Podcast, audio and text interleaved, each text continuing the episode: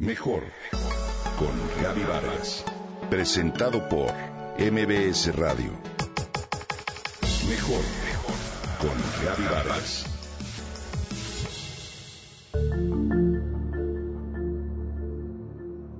¿Has oído hablar del fenómeno del niño y la niña? ¿Sabes bien qué es? Te comento. En la naturaleza todo es interrelación cada elemento que la forma se conecta directa o indirectamente con el resto para crear un sistema armónico. En ella no hay componentes irrelevantes. Por pequeños que sean, todos son importantes para lograr un balance perfecto. Por ello, cuando se presenta un desequilibrio en uno de los elementos, algunos otros se verán afectados, en ocasiones en sitios muy alejados o en formas inusuales que parecerían no tener relación alguna con el primero.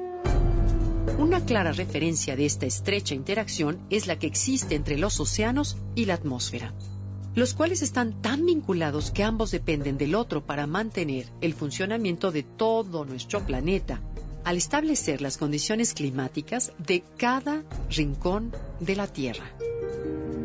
La interacción entre los océanos y la atmósfera es muy compleja e involucra muchos procesos.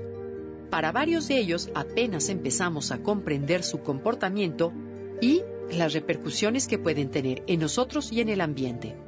Esto es realmente de lo que se trata los fenómenos conocidos como el niño y la niña, los cuales forman parte de un patrón climático llamado oscilación del sur que se presenta en el Océano Pacífico Ecuatorial la fase cálida de este patrón corresponde a el niño y la fase fría a la niña. El fenómeno del niño recibió este nombre tan peculiar en alusión al niño Jesús, ya que los pescadores peruanos observaron que se presentaba cerca de la Navidad. Por su parte, la niña se nombró así para hacer referencia a un fenómeno contrario a el niño.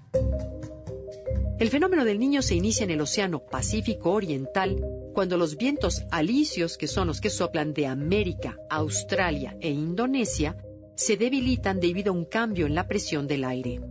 Cuando esto sucede, las aguas cálidas de Asia llegan hasta las costas de Sudamérica, donde el agua es normalmente fría, y provocan un desplazamiento de las lluvias hacia esa región del continente americano. Por su parte, durante la fase de la niña, ocurre lo contrario. Ahora son aguas más frías de lo normal las que llegan a las costas de Sudamérica, lo que provoca un clima seco en esa zona y tormentas en Asia Oriental. Aunque América del Sur y Asia Oriental son las más afectadas, tanto el niño como la niña tienen consecuencias en todo el planeta. Debido a ellos, cambia la circulación atmosférica. Se producen sequías intensas y lluvias torrenciales, Ocurren cambios inusuales en la temperatura de los mares que perjudican, por supuesto, la pesca y se incrementan enfermedades como el cólera y el dengue. Hay incluso quienes afirman que los conflictos civiles son más comunes en los años en los que se presenta el niño. Si bien estos fenómenos parecen ser completamente naturales, la información científica recolectada en el último siglo sugiere que sus efectos son cada vez más fuertes debido al calentamiento global ocasionado por el hombre. Ante este panorama y considerando que nuestras acciones cotidianas también son parte de los elementos que se interconectan dentro de la naturaleza, te invito a hacer conciencia y a contribuir con pequeños cambios en tu vida diaria para ahorrar energía, evitar el desperdicio de agua y generar menos basura. Estos cambios, por más pequeños que sean, son muy significativos para restablecer el equilibrio en nuestro planeta.